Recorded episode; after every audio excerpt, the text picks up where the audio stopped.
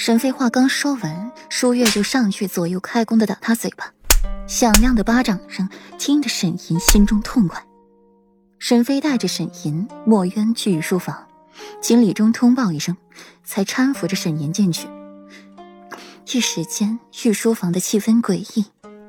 沈飞，你今日怎想起到朕的御书房来了？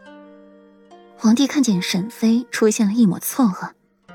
谁都有可能来他的御书房，唯独沈妃不会。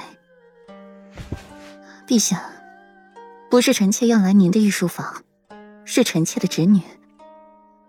沈妃将目光投落在了沈年身上。通政司，陈坤处理着奏章，发现了一封从北周回来的，还是加急奏章。从北周慢的要十日功夫，快一点儿，这样虎视。细细看过了上面的日期，已经是半月前呈上来的。陈坤心底一个机灵，想到了霍尊就在北周，打开了折子细看起来，心狠狠一颤，不做他想，踹下了奏折就入宫，连官服都没来得及换上，火急火燎的入了宫，进了御书房，将折子呈交给皇帝，才发觉御书房的气氛诡异非常。半个月前的加急奏章，怎么现在才呈上来？皇帝看过了内容，狠狠的摔了折子。陛下恕罪，这奏章也是今天才到的通政司。陈坤惶恐下跪，满心惊恐。帝王之怒，可不是谁都受得起的。沈宁，你既然知道北周瘟疫一事，为何不早些进宫？皇帝满心怒火没地撒，自己儿子、侄子在北周被瘟疫侵蚀，他却在皇宫里享乐。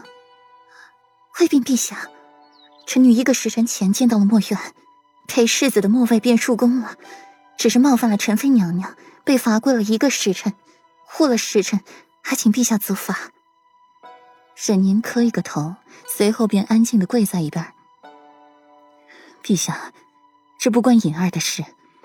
沈妃赶在了皇帝前开口了：“这是陈妃享有六宫之权的那位干的好事。”陛下，墨渊之前是有想过直接面见陛下的，只是墨渊的兄长墨河在宫门口被太子殿下强行请走，心中害怕，这才寻的沈小姐帮忙带墨渊入宫。墨渊紧接着后面又说了一句话，把太子给拖下了水。你说太子？皇帝阴谋一眯，杀气骤现。李忠，传旨，让顾博远带领太医院十位医术精湛的太医，备足药材，立刻前往北周，救助我东巡百姓。再让太子入宫。李忠，你亲自去。皇帝猩红的眼睛，杀意萦绕着周身。霍秋被带进宫，与之同行的还有墨河和墨尘。墨尘伤痕累累的靠在了墨荷身上，有气无力的。太子刚进御书房就被奏折生了一脸。你自己看看，这是什么东西？听到皇帝的一声呵斥，霍秋不太明白，颤巍巍的弓下了身子去捡奏折，捡开了一看，大惊失色。父皇，这瘟疫，天花，看清楚了吗？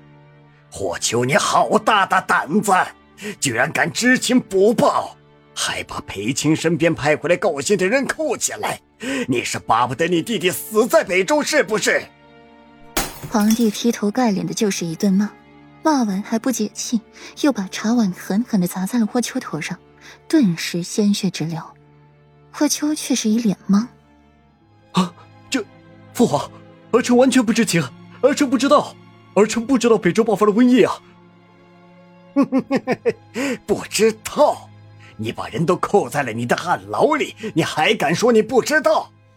皇帝气急反笑，笑声更是让霍秋心里发颤。我的确不知啊，是你，是你故意陷害我，是不是？